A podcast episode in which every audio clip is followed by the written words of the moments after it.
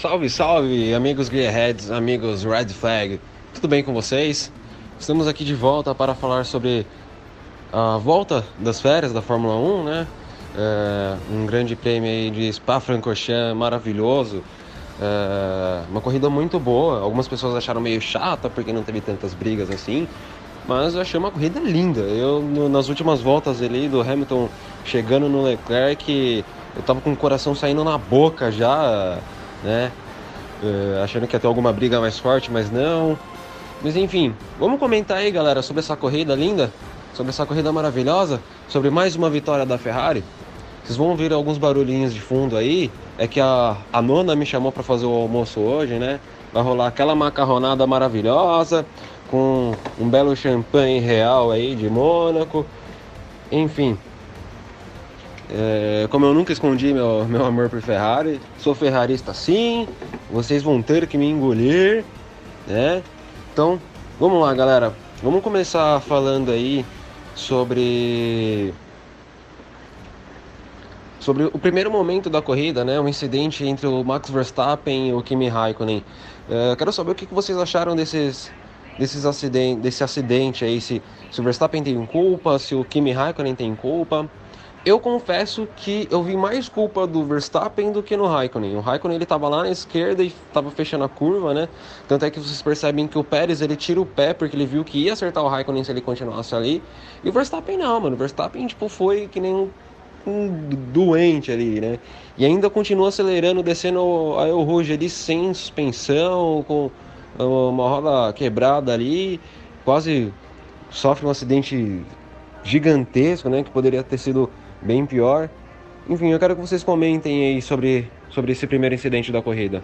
Deixa eu avisar aqui também, galera, que o Jeff hoje não vai poder estar com a gente é, como nosso principal aí do, do podcast, ele está com alguns problemas, mas hoje vocês vão ter que ouvir bastante essa minha voz maravilhosa, galera. Bom, então vamos lá. Não, acho que ali foi culpa do Verstappen mesmo, né? O Verstappen é muito bom, mas às vezes ele é muito afobado também, né? E esse foi um dos casos que ele foi muito afobado, porque o Verstappen tem problema de largar, né? Ele é, vence corrida, mas larga mal, né? é, tem muito disso. Então essa foi mais uma corrida que ele fez uma largada ruim e ele tentou compensar ali depois, né, na freada, mas é, realmente ali né, ele tentou se meter num espaço muito pequeno que ali o Raikkonen é um movimento natural, né, daquela curva se fechar, uma curva bem é, que o traçado dela é assim, você tem que fechar para fazer, mas é, se fosse a última volta da corrida, assim, uma coisa tentando ultrapassar, até seria compreensível, né? Mas ali na, na, na, largada ele podia tirar um pouco o pé e, porra, ele tinha carro para pegar o Raikkonen depois, né? Porque a RBR é muito mais veloz que o Alfa Romero, né? Olá, meus queridos e queridas! Tudo bem com vocês? Eu sou a Jaine Rodrigues e estamos aqui para falar dessa corrida sensacional que foi a corrida da Bélgica. Spa-Francorchamps é uma pista muito boa, sensacional. É, apesar desse final de semana muito doido e bem triste por conta da morte do Antoine Hubert na Fórmula 2. É, na Fórmula 1, fomos muito felizes né, com, a, com a primeira vitória do Charles Leclerc. Ai, meu Deus do céu, eu tô muito feliz. E, e outros incidentes também. Não teve tanta emoção quanto nas outras corridas, mas foi uma corrida sensacional. Foi bem incrível. É, e eu queria começar falando sobre o comecinho da corrida, que foi o incidente entre Verstappen e Raikkonen. É, eu vou concordar com o que o colega Michael falou. Não tinha lugar para colocar aquele carro, gente. Pelo amor de Deus. Ele queria enfiar aquele carro onde? Não tinha espaço. E, e ele teve que largar a prova, né? Teve muitos danos no carro. E infelizmente ele foi um tanto afobado, mas se bem que aquela curva é bem fechadona, né? Então foi um problema. Mas ele foi muito afobado também. Não tinha lugar para colocar aquele carro. Não tinha, não tinha, não tinha. De forma alguma, não tinha. É... Não foi culpa do Raikkonen. basicamente. Raikkonen não viu ele. É, tenho quase certeza que não viu ele. Foi, foi culpa do. do Verstappen mesmo. E é isso aí, né? Paciência. Bora pra outra, né? Bom, depois das respostas da galera aí, continuo com a minha opinião de que o Max foi meio afobado, é, que foi um pouco de culpa dele sim, né? Por mais que ele não tivesse muito o que fazer, é, ele tinha que tirar o pé ali naquela primeira curva, ele estava encaixotado, ele largou mal pra caramba, sabe? Ele deveria ter sido um pouco mais cauteloso. Uh, a galera que ia passar ele, ele ia, ele ia continuar tendo mais carro para passar esses caras, então ele não precisava ter sido afobado. Mas enfim, vamos continuar a pauta aí, vamos, vamos falar agora sobre o abandono do Sainz, o que, que vocês acharam é, logo ali na, nas primeiras voltas, enquanto ainda estava com safety car. É, foi um abandono muito triste para o piloto, ele, tava, ele largou muito bem né, e tudo mais.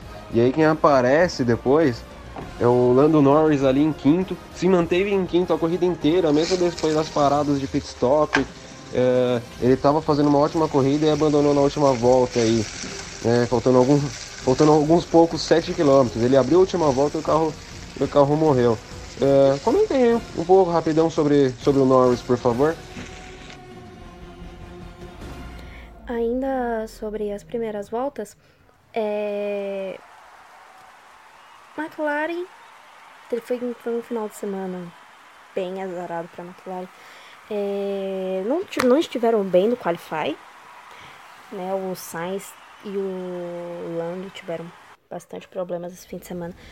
O abandono do Sainz nas primeiras voltas, por causa do motor, perdeu força, do motor perdeu força, é, foi complicado, foi difícil.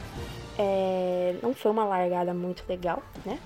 Então, por, por várias razões, né? E a loucura que, que ocorreu no começo da corrida com o incidente entre Verstappen e o Raikkonen, quem se deu muito bem foi o Lando Norris, né? Ele subiu da posição que ele tava, que eu nem lembro qual era, e subiu para quinto lugar, tipo, do nada. O menino aproveitou, todo mundo tava embolado ali, pegou por fora e pegou o baile, seguiu o baile e ficou em quinto lugar por um bom tempo. Ficou até a penúltima volta, né? Quando entrou na última volta, o motor morreu. Tipo, que merda. Que merda, que desgraça. Se não é, se não é o Lando que tá em quinto, é o Sainz que tá em quinto. E a McLaren tá muito bem essa, temporada, tô gostando bastante. Apesar desse problema com o motor Renault, que pelo amor de Deus, que horrível! Foi um azar, isso foi um azar. Nossa, eu, eu ficaria muito puta. Tadinha do Lando. Mas, né, como ele é o rei dos memes, ele com certeza riu do que, do que aconteceu. O Carlos também tirou sarro do que aconteceu. Então, para eles, foi um incidente isolado e é isso aí. Mas foi triste, foi triste. Eu queria ter visto o Landinho em quinto, fechar em quinta a prova bonitinha. Mas não é paciência. Por, mesmo assim, ele fechou em décimo primeiro. Mesmo, com a, mesmo tendo abandonado a corrida por causa do motor. Fechou em décimo primeiro. Pelo menos, né? Não ficou, não ficou tão ruim para ele, né? Cara, o Norris, puta merda, mano. O Norris, porra, fiquei puto. Deu pena ali, porque ele fez uma puta corrida aí, botando a McLaren novamente, né? Chegando um carro na McLaren em quinto, quando não é o Norris, é o, Sainz, o Sainz. Mas fez tudo direitinho ali, abrindo a última volta, o motor apagou e ele teve que abandonar. E, porra, cara, a McLaren teve uma série de problemas aí com a, com a Honda, né? Com o motor Honda. É que ficou muito aí, foi muito falado, gerou muito meme, né? Que o Alonso potencializou isso à última potência.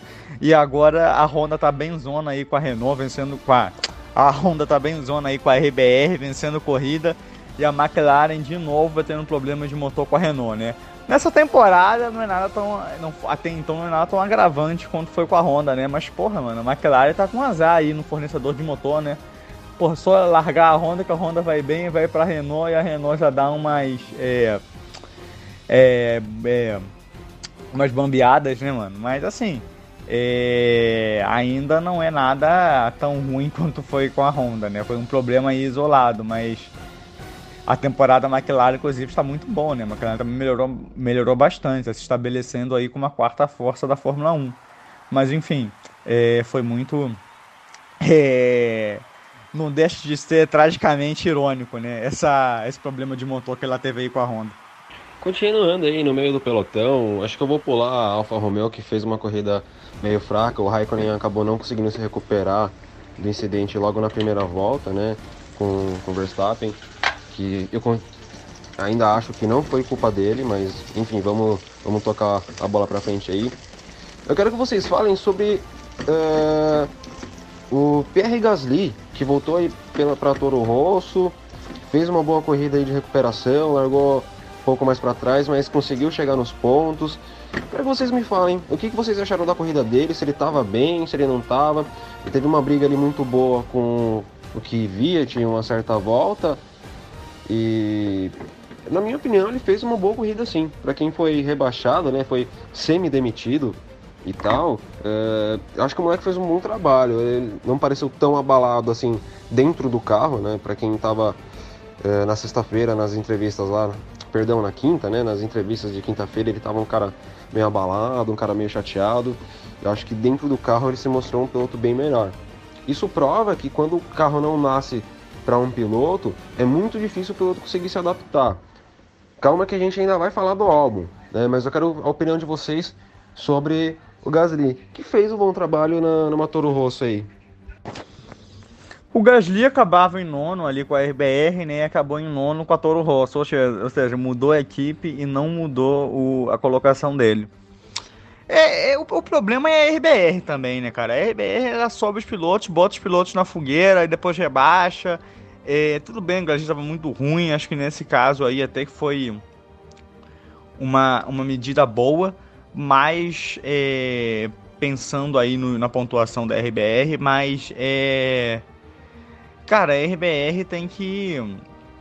Não sei, não é toda hora que vai aparecer um Vettel ou um Verstappen ali na RBR para eles um super piloto. Isso daí são. É, é raro, né, cara? Os caras são fora da curva, né? Toda hora que vai, que vai aparecer alguém fora da curva aí na escola de pilotos da RBR.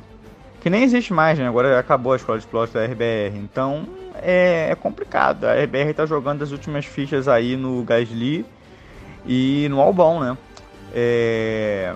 A gente vai falar do Albon depois, mas. É, então, acho que o Gasly foi ele poderia mostrar mais do que mostrou na RBR se fosse mais bem trabalhado essa subida dele aí para é, para a equipe de cima, né? Vamos dizer assim. Sobre a parte do do Gasly e do Albon, né? Essa foi a estreia do Albon na na RBR e essa foi a volta do Gasly para Toro Rosso. É, deu para ver que o Gasly ele fez uma corrida, ele fez uma corrida bacana, né? Mesmo com a McLaren ele, ele, chegar, ele tendo chegado em nono, ele com bastante dificuldade, pelo menos, ele conseguiu chegar em nono, mas o o Albon ele foi muito melhor. Ele teve, teve que fazer uma, uma corrida de recuperação, né? Para ele foi mais difícil, porque teve mudanças no motor, ele teve que largar lá pelos últimos lugares e e ele finalizou. Nem lembro em que lugar foi, acho que foi em sétimo. Eu creio que, tenha sido em sétimo. É, ele conseguiu pontos para a RBR, era a única esperança que, o, que a turma tinha para eles poderem pontuar. E ele fez. O Albon ele fez uma corrida muito boa, muito boa mesmo. O Gasly também, apesar das circunstâncias.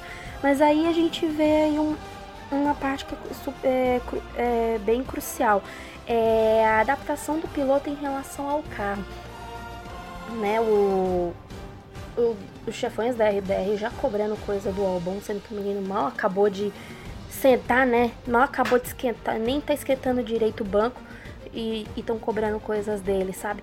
Eu acho que essa abordagem da RBR em relação aos seus pilotos, eu, eu acho muito chato. Porque é difícil você cobrar de um, de um piloto que acabou de chegar, você cobrar um negócio assim, nas, cobrar serviço assim, pelo menos nas. Pelo menos na primeira corrida, sabe? O cara, tá, o cara tá tentando se adaptar ao carro, tá, tentando pegar o macete e aí ele eles já chegam com várias cobranças, sabe?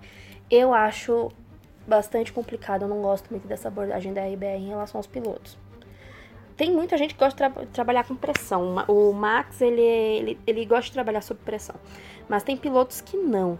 Eu acho desnecessário ficar cobrando coisas do Albon, sendo que ele acabou de chegar. Então, foi, então eu acho isso bem chato. É, mas no mais ele terminou muito bem. Ele terminou muito bem a corrida. E deu um recado, né? Pra galera da, da RBR. Agora vamos ver como é que vai ser as próximas corridas. Monza tá chegando aí. Vamos ver como é que vai ser a próxima corrida pra, pra RBR, pro Albon. Porque ele tá em testes, né? Querendo ou não. Então ele tem muita. Ele tem muito a que mostrar. E eu espero que ele se dê muito bem, porque eu creio que foi merecida a vaga. E eu acho que vai se dar bem, ele vai conseguir firmar o seu lugar ali na, na RBR. E o Gasly, né, voltando à parte do carro, eu acho que o Gasly se, se dá melhor com, Toro, com o carro da Toro Rosso do que com o carro da, da RBR. Mas eu creio que ele possa se dar bem com o carro da RBR uma hora, mas é uma questão mais de, como falar, mais de experiência também. É, enfim, é isso. Não tem, eu não tenho muito o que falar do Gasly, mas tenho mais o que falar do Albon do que do Gasly, mas os dois, eles, eles foram muito bem. O Albon foi muito melhor do que o Gasly, mas os dois foram muito bem. Para quem tá voltando de férias agora, enfim. Eles foram muito bem essa nessa semana. Nesse fim de semana. Bom, pra gente continuar e finalizar essa parte do meio do pelotão e logo pros finalmente, uh, quero comentários rápidos aí sobre a Renault e a corrida pífia dela. Uma corrida tão ruim que e ainda acabou ferrando a corrida tanto do Norris quanto do Sainz, né? Que o Sainz abandonou logo nas primeiras voltas, o Norris faltando tipo pouquíssimos metros para acabar a corrida, o motor do moleque morre. Mano, que sacanagem da porra. Uh, sobre a Haas, gostaria que vocês falassem rápido sobre o Magnussen. Estaria correndo ele hoje como café com leite? Porque o moleque foi ultrapassado por todo mundo, menos pelas Williams, né? Um abraço aí pro pessoal do Williams Depre. É... Mas enfim, ele correu para trás praticamente, né? Toda volta mostrava o Magnussen sendo ultrapassado por alguém. E Force India que, oh, perdão, Racing Point que fez uma puta corridaça hoje. O que, que vocês acharam da corrida da, da Racing Point? Comentem aí, por favor, pessoal. Se eu fosse a Renault, eu esqueceria a corrida desse fim de semana, porque foi uma merda, viu? Foi uma merda. Eu realmente não sei o que, que acontece com, com a Renault. Tá complicado. Tá complicado pra Renault esses últimos tempos.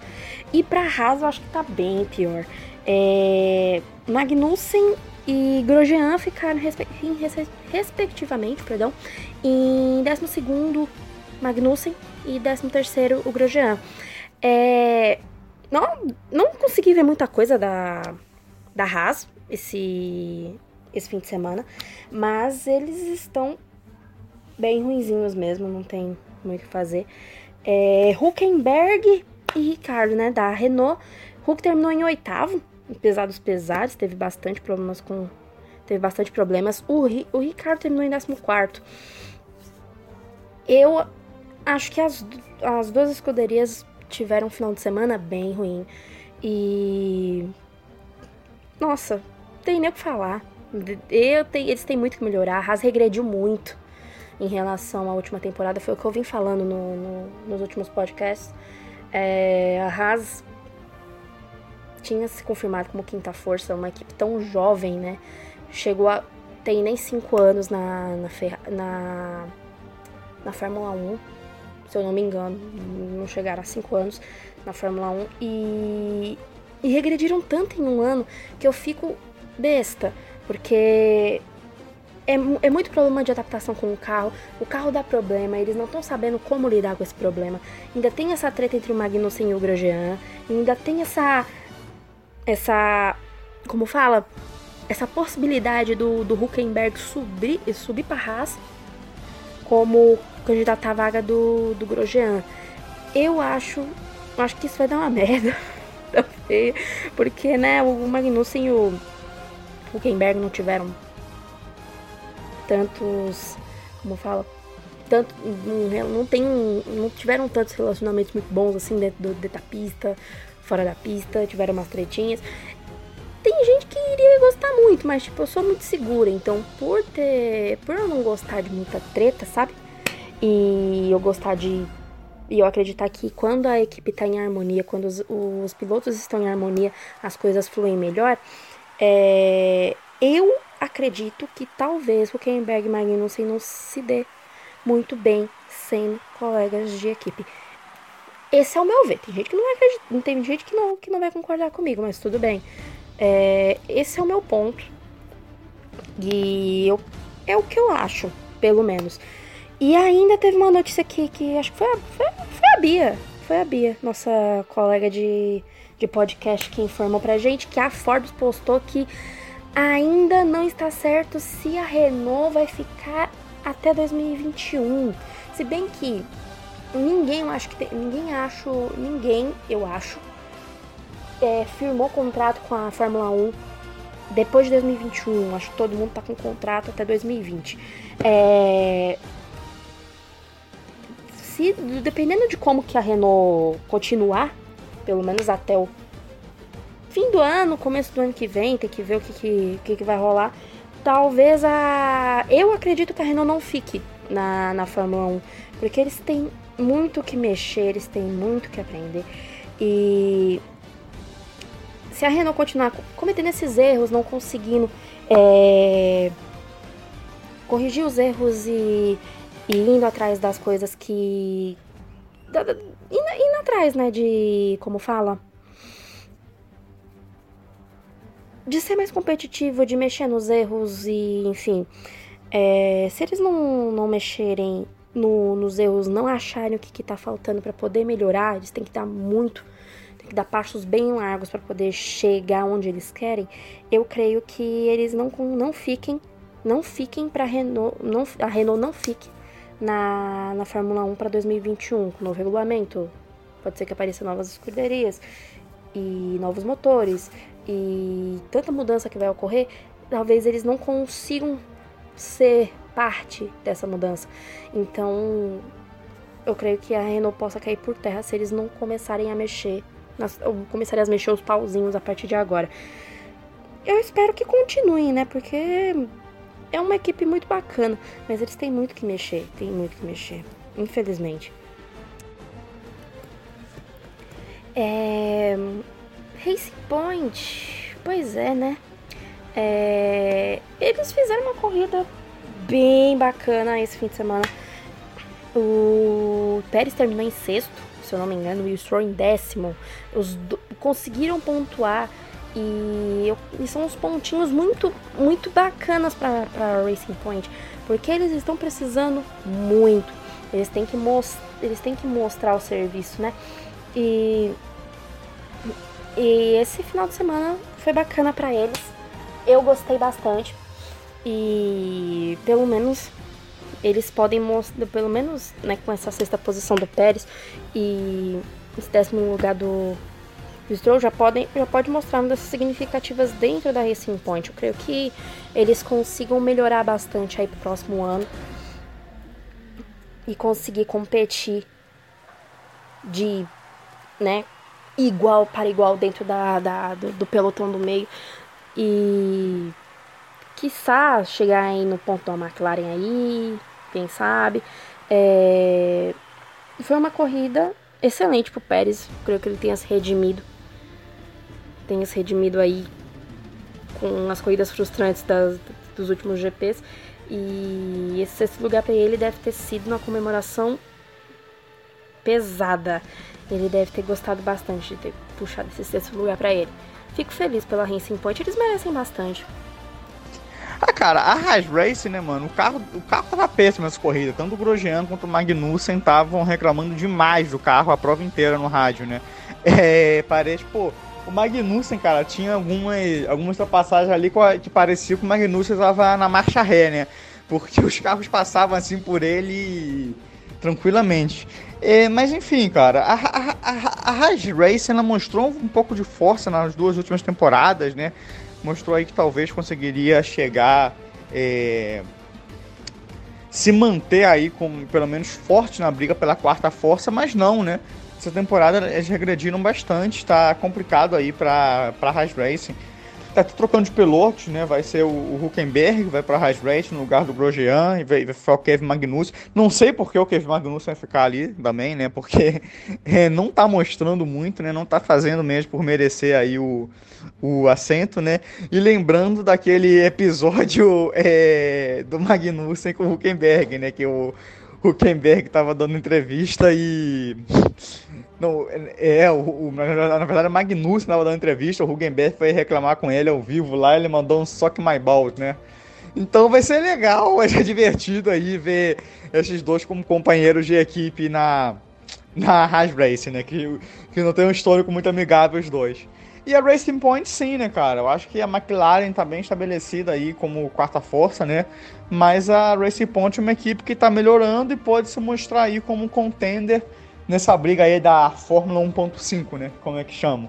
A briga pela. tirando a, a, a Mercedes, a Ferrari e a RBR, que são as rainhas do momento, né? Bom, acho que falamos aí de, do meio do pelotão, final do pelotão. Uh, vamos começar a falar agora da galera ali da frente, né? Verstappen a gente já falou que abandonou logo na primeira volta, acidente tudo mais. E vamos começar falando sobre o Bottas. Queria perguntar para vocês, alguém viu o Bottas correndo hoje? Alguém viu o Bottas fazendo alguma coisa na corrida? Eu não vi. Bottas né, sumiu e pronto, acabou. Quero que vocês deem suas opiniões sobre o nosso Bottas agora de contrato renovado e tudo mais. Mais um ano pela Mercedes, mais um ano para ser escudeiro do, do Hamilton. É, comentem aí, por favor, sobre o Bottas primeiro. Depois a gente vai pro, pro, pro resto da galera. Pô, o Bottas foi pra Bélgica também, pô. Achei que o Bottas tinha ficado lá na, na floresta lá da Finlândia, que ele gosta de ficar, vendo. Sei lá o que ele vê na floresta, né? Mas vendo neve, na Finlândia tem muita neve. Mas, pô, cara, o Bottas é isso, né? Ele é um piloto. E é por isso que, é, que, que ele, ele, ele, é o escudeiro ideal, cara. É o tipo piloto escudeiro. Porque ele não chama atenção para ele, ele pô, até vence uma corridinha de vez em quando, que maneiro. É mas, pô, não, não faz mais nada além disso, entendeu? Não é aquele piloto que vai realmente brigar com o Hamilton e tal. Ele ficou lá na dele, atrás das Ferraris, não foi ameaçado pela RBR, até porque não tinha RBR para ameaçar ele, né? O Verstappen é, bateu e o Albon tá fazendo uma corrida de, de, recuperação, então é isso, cara. É, é isso que a gente espera, a gente espera do, do Bottas, né? Numa pista que favoreça a Ferrari, é ficar lá atrás do Hamilton e das Ferraris e pronto, beleza. É, é um escudeiro nato, mano. Se você procurar no dicionário é, a palavra, o lembrete lá de piloto escudeiro, devia ter uma foto do Valtteri Bottas do lado dela. E agora que já comentaram sobre o Bottas, vamos falar sobre o Hamilton, né, na segunda posição. Puta corridaça do, do inglês. É, a Mercedes conseguiu enganar muito bem a Ferrari, que se defend... tentou se defender de um possível undercut com o Vettel, né? Eles não arriscaram com o Leclerc fazer uma parada tão cedo ali, eles mantiveram o, o plano A, né? o plano principal. E, e aí, o que, que vocês acharam? Eu acho que se tivesse mais umas duas voltas ali, o Hamilton passava o Leclerc. Foi, faltou muito pouco para ele chegar no Leclerc ali no final da corrida. Terminou a uh, nove décimos do, do Leclerc, que eu confesso que eu fiquei com o coração na boca, né, torcendo pro, pro Hamilton não passar. Mas eu quero que vocês comentem aí sobre a corrida dele. Não, o Hamilton ele veio voando ali nas últimas voltas, né, cara? Ele, pô, num circuito que até é, favorece a Ferrari, né? Que a Ferrari é mais é mais veloz nas retas que a Mercedes, né? Mas, porra, é, o Hamilton veio realmente descascando tudo para cima do Leclerc, né? É, o que mostra quão, quão bom piloto ele é, é mas que o e mas não conseguiu chegar. Tava até lembrando aquela vitória que ele que ele fez, teve em cima do Max Verstappen, né? Que ele não pela estratégia, mas pela pela diferença desmoronando, né? Mas é, não conseguiu chegar. O Leclerc também, pô, fez uma puta corrida. Parabéns pro Leclerc. Ele conseguiu é, segurar é, o Hamilton ali atrás dele, né? Apesar do Hamilton não ter chegado a realmente tentar ultrapassar, né? Ele conseguir virar voltas, é, sabendo que tem um pentacampeão descascando ali atrás de você, é, não cometeu nenhum erro, conseguiu virar voltas é, rápidas, né? Mais lentas que a do Hamilton, suficiente para manter a distância e o, a, o estado mental dele também, ele tem um estado mental muito forte, né, cara? Pô, ali para não cometer nenhum erro, realmente foi tá de parabéns o Leclerc. Já conseguiu sua primeira vitória aí da forma que foi, é, mostrando que de fato é um grande piloto, vai tem futuro aí na Fórmula 1. E também destacar, né, cara, o, o Vettel, né, que se não é aquela segurada ali que o Vettel deu para cima do Hamilton, é, serviu como um ótimo escudeiro, porque se não fosse aquilo, aí o Hamilton chegava, cara. É, acho que chegava até umas duas ou três voltas antes que chegou e não sei se passava ou não, mas pelo menos já tentar uma ultrapassagem ali e era provável que conseguisse com a asa aberta, né? É, ali é, num circuito é muita retas, cara. Apesar da, da, da, Ferrari ser mais rápida com a asa aberta ali, ia ser complicado de segurar o Hamilton se ele chegasse. E chegando agora nos finalmente, vamos falar sobre o Vettel. O Vettel que não teve culpa uh, tanto assim na, na, corrida, fez uma largada muito ruim. Achei que ele, uh, ele não deveria ter sofrido tanto ali com o Hamilton, quase perdeu a segunda posição ainda na, na primeira volta, mas conseguiu se recuperar no final da, do retão da Camel ali. E achei bem bacana o fato da FIA ter segurado um pouco a volta para liberar o safety car e tudo mais, deu tempo do Vettel se recuperar. Mas a Ferrari cagou na estratégia dele. Se os caras tinham um plano de parar, sei lá, na volta 22, 23, não deveriam ter é, se enganado com mais um blefe da Mercedes. É, de novo, a Ferrari cai no blefe da Mercedes, de novo, a Ferrari é ultrapass... É, consegue ser ultrapassada numa estratégia muito boa da Mercedes. Né? O Vettel sofreu ali, passou, parou cedo demais. Mas eu quero uma opinião de vocês. Vocês acham que a Ferrari segurou uma, a segunda parada do Vettel, né, para ele meio que tentar segurar o Hamilton um pouco. Eu acredito que se não fosse o Vettel ali fazer aquela batalha com o Hamilton, o Hamilton tinha mais chance de chegar antes no Leclerc. Acho que foi meio até inteligente a Ferrari fazer isso e tudo mais, e até o Vettel trabalhar como um escudeiro para o Leclerc.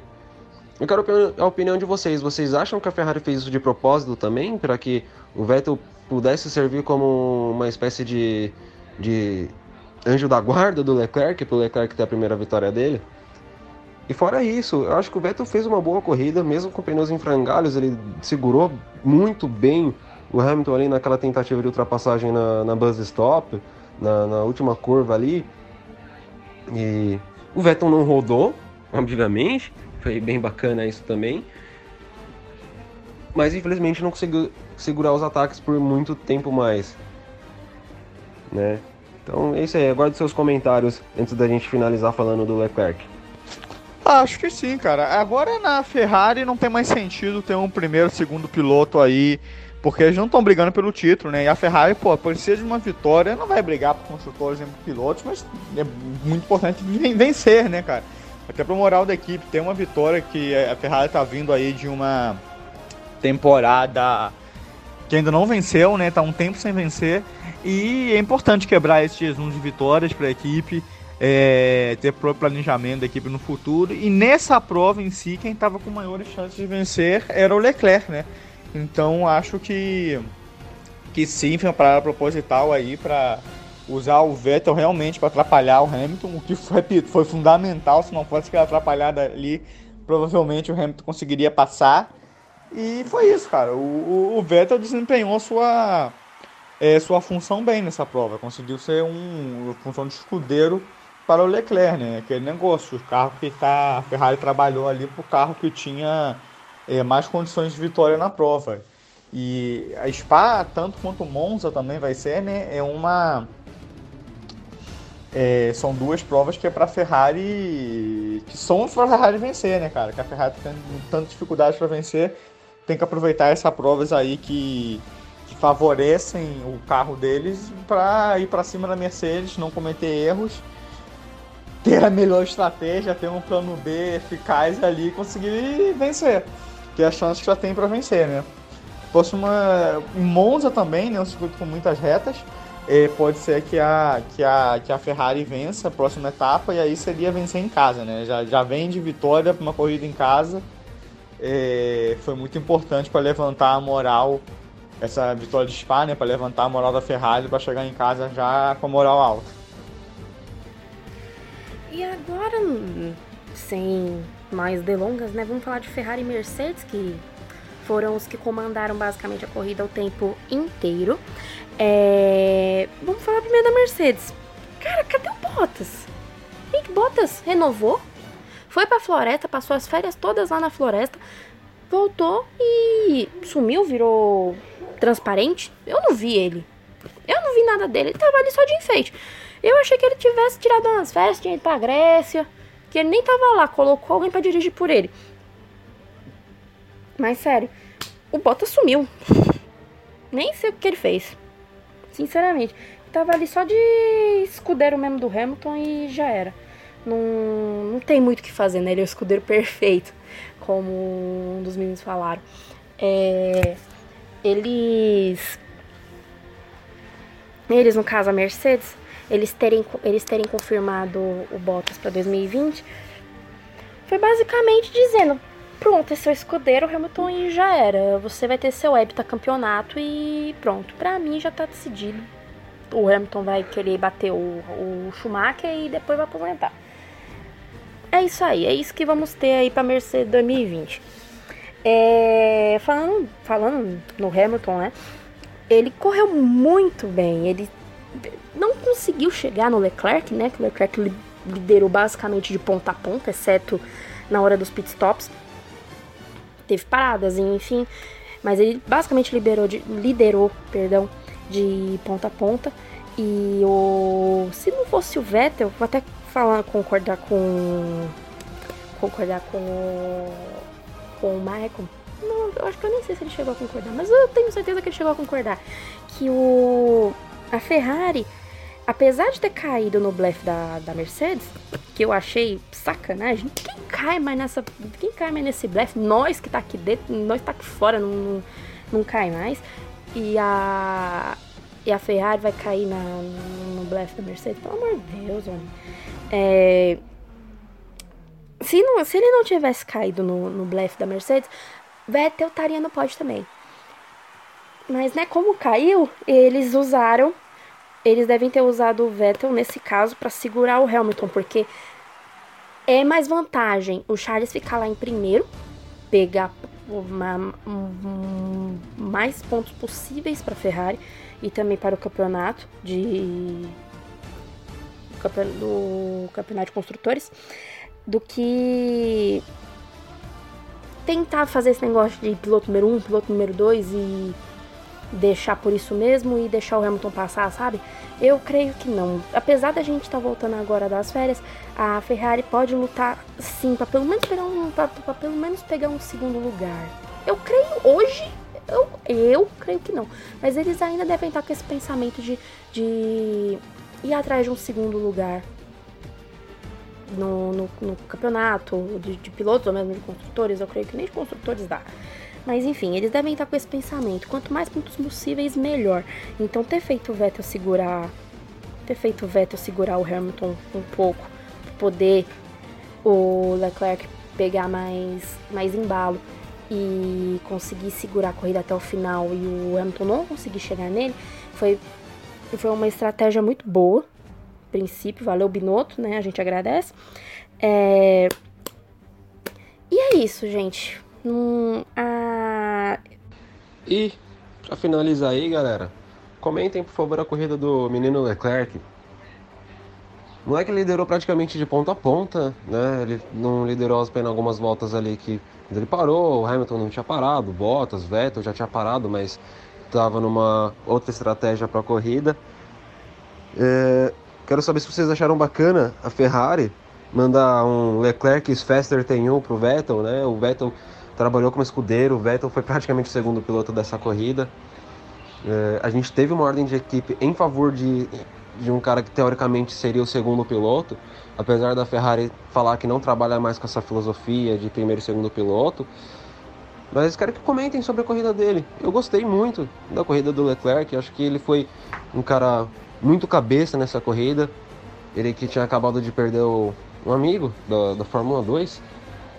Como, vocês já, como todo mundo já sabe, eu teve um acidente muito forte no, na corrida 1 da Fórmula 2 no sábado. E aí o piloto Antoine Hubert acabou falecendo. Mas comentem aí sobre a corrida do Leclerc, por favor, galera. É, sobre o Leclerc, né, cara, eu reitero o que eu disse, ele é, porra, é muito bom piloto, é uma força mental muito grande, é, conseguiu não cometer erro nenhum, que ali o Hamilton vinha fechando, fechando, qualquer erro que ele cometesse, né, o Hamilton chegava. Então foi uma corrida realmente aí de, de, de ele é um novato, né, foi uma corrida digna de veterano, mostrando aí o que veio na Fórmula 1, foi a primeira vitória deles, primeira de muitas. É, é, um, é um dos grandes nomes aí para o futuro da Fórmula 1. E o Leclerc tinha perdido seu amigo aí pela Fórmula 2, o Hubert, né, que infelizmente faleceu durante a prova da Fórmula 2, né, como todo mundo sabe, aí em Spa.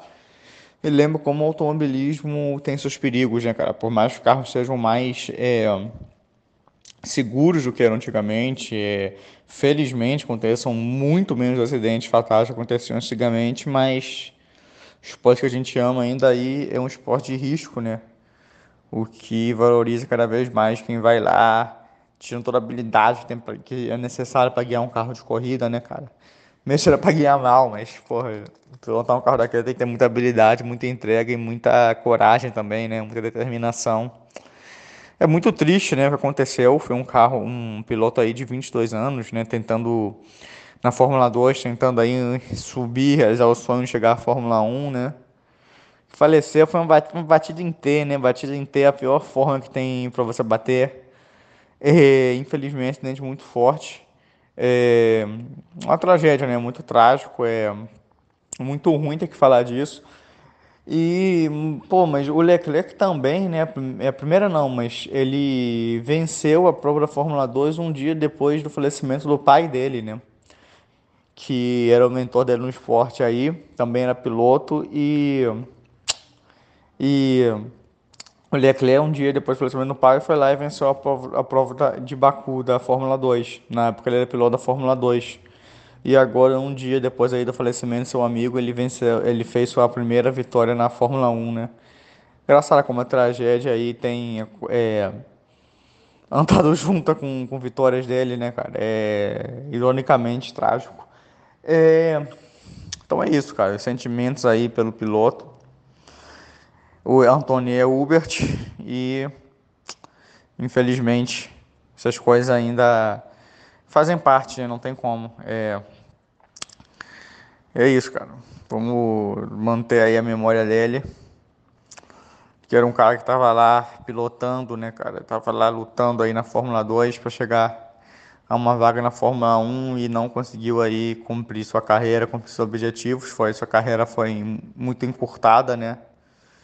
E é isso, cara. Vamos marca tragicamente aí Spa de 2019 e o e agora vou lembrar a memória dele, valorizar o que ele fez aí, que mesmo não chegando na Fórmula 1 não é fácil, é um piloto de Fórmula 2, né? E é isso, cara. Os sentimentos aí, acho que todos têm essa. É, essa prova foi emocional, né, para todos, assim, pelos, pelos acontecimentos, né? Infelizmente. Hum, a... Ver o Charles ganhar para mim ver, ver o Charles ganhar dentro da Ferrari sua primeira vitória em nesses dois anos de que ele tá na que ele tá na Fórmula 1 foi incrível, foi incrível. Apesar dos pesares, né, por causa do, da morte do Antoine Hubert, que é amigo de infância do, do Charles Leclerc, do Pierre do Gasly, do Ocon, é, eles tá, ele, ele, ele trabalha muito bem sob pressão, o, o Charles. É, vitória dele, 2017. Ele ganhou em Baku, acho que se eu não me engano foi em Baku. E o pai dele tinha morrido dois dias antes e ele tava lá. E ele ganhou e dedicou ao pai a vitória. E agora com a morte de um amigo tão próximo, né? Que tava com ele desde a infância. E ver o cara morrer assim, tipo, o cara tinha a mesma idade que o Leclerc. E, e ver assim, morrer fazendo o que gosta foi muito, como, como posso dizer, eu fiquei muito chocada, porque foi a primeira vez que eu tava sentando para ver a Fórmula 2. Eu não tenho o costume de acompanhar a Fórmula 2. Geralmente eu acompanho por, pelos comentários das meninas do grupo Girls Like Racing, que eu vou mandar um beijo para elas aí, que é um grupo sensacional que eu adoro estar ali comentar sobre as corridas. A gente fala sobre Fórmula 1, Fórmula 2, Fórmula 3, Fórmula 4, fala de Indy, fala de NASCAR, a gente fala de gente fala, a galera fala de tudo, as meninas são muito apaixonadas. E eu queria mandar também um abraço e um grande beijo para Alane Talita, para as meninas que acompanham a Fórmula 2, principalmente para a Alane que acompanha já desde muito tempo, a Fórmula 2, Fórmula 3, a Fórmula 4, desde a antiga nomenclatura do GP3, GP4 séries. É... Queria mandar um beijo para elas, né? Porque a Alane era uma grande fã da, do, do Antoine. E é isso, né? A vida é um sopro. Não tem muito o que fazer. A gente sabe que a morte vai vir uma hora. É uma coisa do, do qual a gente não vai escapar. Mas é chocante ver um, um menino de 22 anos que estava ali como uma das promessas da, da para a Fórmula 1. Ele já tinha os pontos dele para poder subir para a Fórmula 1, né, os pontos da superlicença. É, ele era das promessas francesas do, do automobilismo. E ver um menino, da, ver um menino de 22 anos morrer da forma que morreu é chocante assim, pra gente, porque a gente, a gente vê o, o, os pilotos se acidentando e a gente, a gente vê esses pilotos se acidentando, aí eles saem do carro e falam, não, tá tudo bem, desculpa, tal. E a gente vê eles passando por isso. A gente vê que os carros são muito seguros, mas não são seguros o suficiente. Não tem como ter 100% de segurança. E. E eu nunca pensei que eu fosse ver uma. Uma morte assim. Porque. Quando o, o Julius Bianchi faleceu, quando ele sofreu um acidente, em, acho que foi em, Sugu, em Suzuka, se eu não me engano, o, eu, eu estava numa época em que eu não acompanhava a Fórmula 1. Eu, eu estava com muitos problemas pessoais, eu estava com problema psicológico, então eu parei de acompanhar a Fórmula 1 por alguns anos. Fiquei três, quatro anos sem acompanhar. E, e eu só via as notícias. Eu já fiquei chocada daquela forma. Imagina vendo ao vivo. E foi justamente no dia que eu tirei pra ver uma corrida da Fórmula 2. E eu nunca pensei que eu fosse ver isso ao vivo. Então eu fiquei muito chocada, eu fiquei muito mal. E é, e é isso, a gente dedica esse podcast pro Antoine Robert. Ele, ele ia ser uma grande, um grande piloto. Ele é um grande piloto, não é, é um herói, basicamente. Mas ele ia ser um grande piloto, uma grande promessa dentro da maior categoria do automobilismo, que é a Fórmula 1. E meus pêsames para quem era fã, para quem acompanhava a carreira do Antoine, para família, amigos, enfim. Não sei se a gente tem essa esse alcance todo, mas é isso aí, né? Não tem, um, não tem muito o que dizer. E também, né, a gente deseja melhoras pro, pro Juan Antônio Correia, que tá, se acidentou, que foi, que estava dentro do, do acidente também, que ele fraturou as duas pernas e, e teve uma fratura cervical. A princípio, segundo o último boletim médico que saiu tem algumas horas, ele ainda está na, na, na terapia na terapia intensiva, ele está estável, eles ainda estão vendo se o pé direito dele ainda vai segurar, porque tiveram que refazer todos os todos os vasinhos né, do, do pé direito que foram danificados no, no acidente. E depois que verem que ele é ok, aí ele vai ser transferido para os Estados Unidos para continuar o tratamento lá. Eu espero que ele consiga voltar a correr, que ele, que ele volte a, a Fórmula 2 e continue a sua carreira. Porque... E antes de finalizar de vez esse podcast, eu gostaria de tecer alguns comentários sobre o piloto que faleceu no sábado, o Antoine Hubert. É muito difícil quando a gente enxerga, né? Quando a gente precisa ver a morte de, de um piloto. A gente que ama tanto esse esporte, a gente vê alguns acidentes quando o piloto sai do carro bate o macacão, bate a poeira quando ele chama no rádio e fala é, desculpa galera, eu tô bem e tudo mais. A gente esquece como esse esporte é perigoso, como alguns carros, apesar de toda a segurança, ainda tem algumas fragilidades. Mas antes de tudo, a gente tem que lembrar que ele morreu fazendo o que ele amava, que era correr. Foi difícil começar a assistir essa corrida hoje, tem é, não tinha como não pensar nele. Todos os pilotos fazendo homenagens, né? É, é complicado, gente.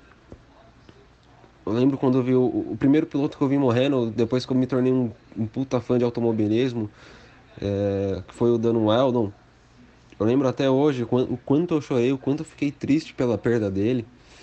E por mais que eu não conhecesse tanto a, carreira do Antoine, por mais que né, eu não estivesse acompanhando tanto a Fórmula 2, é um momento difícil. As homenagens da, da FIA, da Fórmula 1 foram belas, mas hoje, hoje o nosso coração está quebrado. Né? Eu, eu, eu comecei a assistir a Fórmula 1 hoje desmontado, né? e a cada homenagem a ele, é, eu me desmontava ainda mais. Na volta 19, o pessoal que estava nas arquibancadas se levantaram, bateram palmas e a cada vez que era citado o, o nome dele, é, era um momento difícil. Hoje a gente está aqui gravando esse podcast, é, fazendo nossas brincadeiras, as, as nossas piadas. É, mas é difícil. Hoje, hoje o nosso coração tá tá quebrado. Não, não tem outra palavra. Estamos de coração partido. Mas a gente está aqui gravando esse podcast por ele. Eu dedico totalmente esse podcast ao Antoine Robert. Que, porque ele fez, ele morreu fazendo o que amava. E a gente não pode não fazer isso não esquecer do que ele fez, né? De como ele foi embora. Apesar de tudo, a gente ama esse, esse esporte tanto quanto ele. E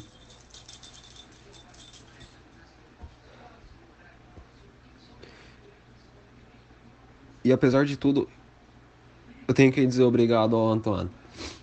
Ele, ele nos faz lembrar o quanto a gente ama, quanto cuidado a gente tem que tomar e tudo mais. E é isso aí, galera. Um abraço a todos.